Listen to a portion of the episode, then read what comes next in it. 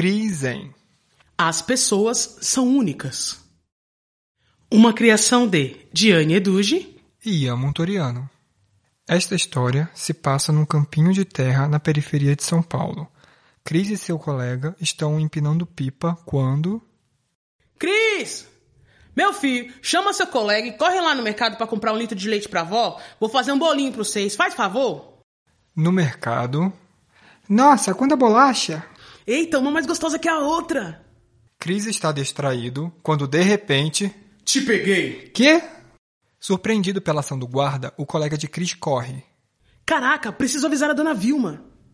Instante depois, Vilma e o coleguinha de Cris chegam às pressas no mercado.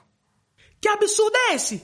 Segurança, solte já o meu menino. Isso é racismo. Enquanto Cris abraça seu amigo, sua avó continua.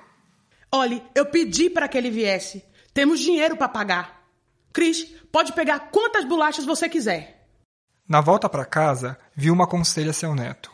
O que acabou de acontecer pode se repetir, mas nunca deixe ninguém dizer que você é inferior. Cada pessoa é única e não existe ninguém igual no mundo.